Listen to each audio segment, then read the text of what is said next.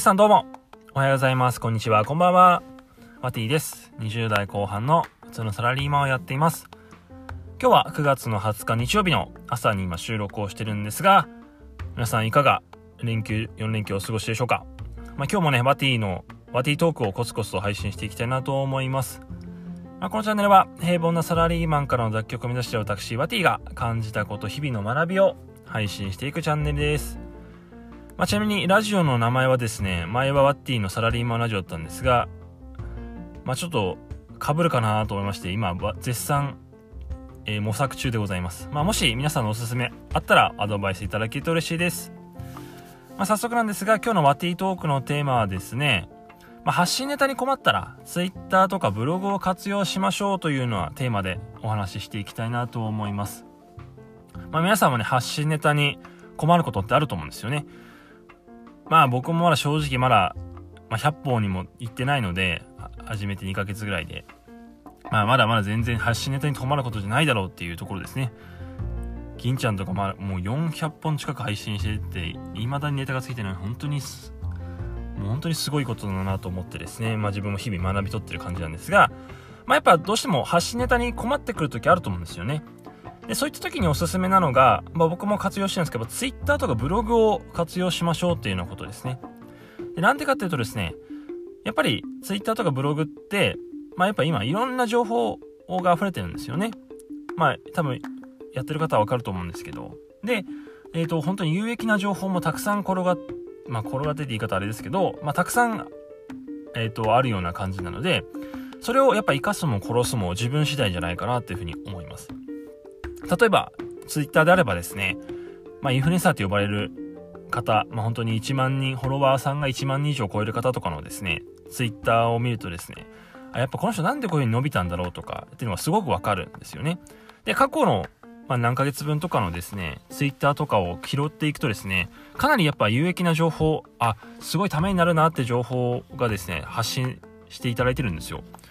やっぱそれをしっかり、えっ、ー、と、まあ、自分なりに咀嚼してですね、あ、これすごい学びになったら、じゃあこれをアウトプットしていこうみたいな感じで、また次のあの音声配信のネタにつなげられると思うんですよ。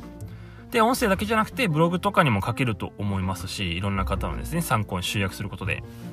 なのでやっぱその twitter を活用するってことはすごく大事かなと思います。僕もあの、えっ、ー、と、インフルエンサーの方のですね、twitter を2ヶ月分ぐらいですね、なんとか遡って、気になったものはスクショとかをしてですね、やってるような感じなんで、まあ、やっぱり気になったものはスクショとかして、残しておくっていうのも、画像として残しておくっていうのも大事かなと思います。で、落ち着いた時に、まず iPhone のメモとかに、あこういったことを学びな、学びだなと思って配信のネタにしていくっていうのが一番いいかなと思います。で、あとはブログですね。ブログも同じですね。まあ、もちろん自分で書いたブログ記事をですね、あの、簡単にまとめて音声として配信していくってこともですね、すごくいいことだと思うんですけど、まあやっぱいろんな、ものすごい PV で獲得されている方のブログもあると思うので、まあそれをですね、しっかり自分の中で読み込んで、ああ、こういったこと学びだなと思って、まあさっきの Twitter と同じですよね。やっぱブログも同じく使うことできると思います。で、まあ逆に音声配信ね、やったネタをですね、Twitter とかブログであのー、文章として配信していくってこともすごくいいと思うので、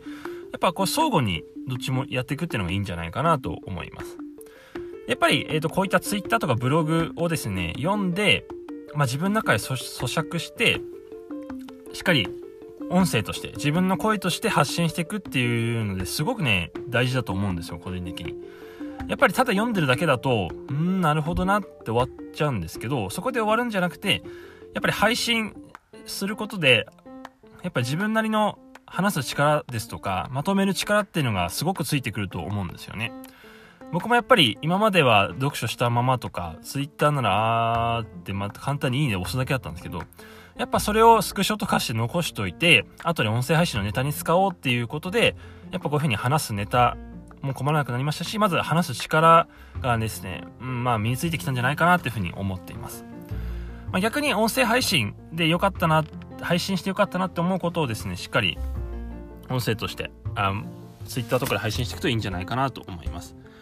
はい、というわけでは今日は以上になります。最後まで聞いていただいてありがとうございます。今日も一日頑張りましょう。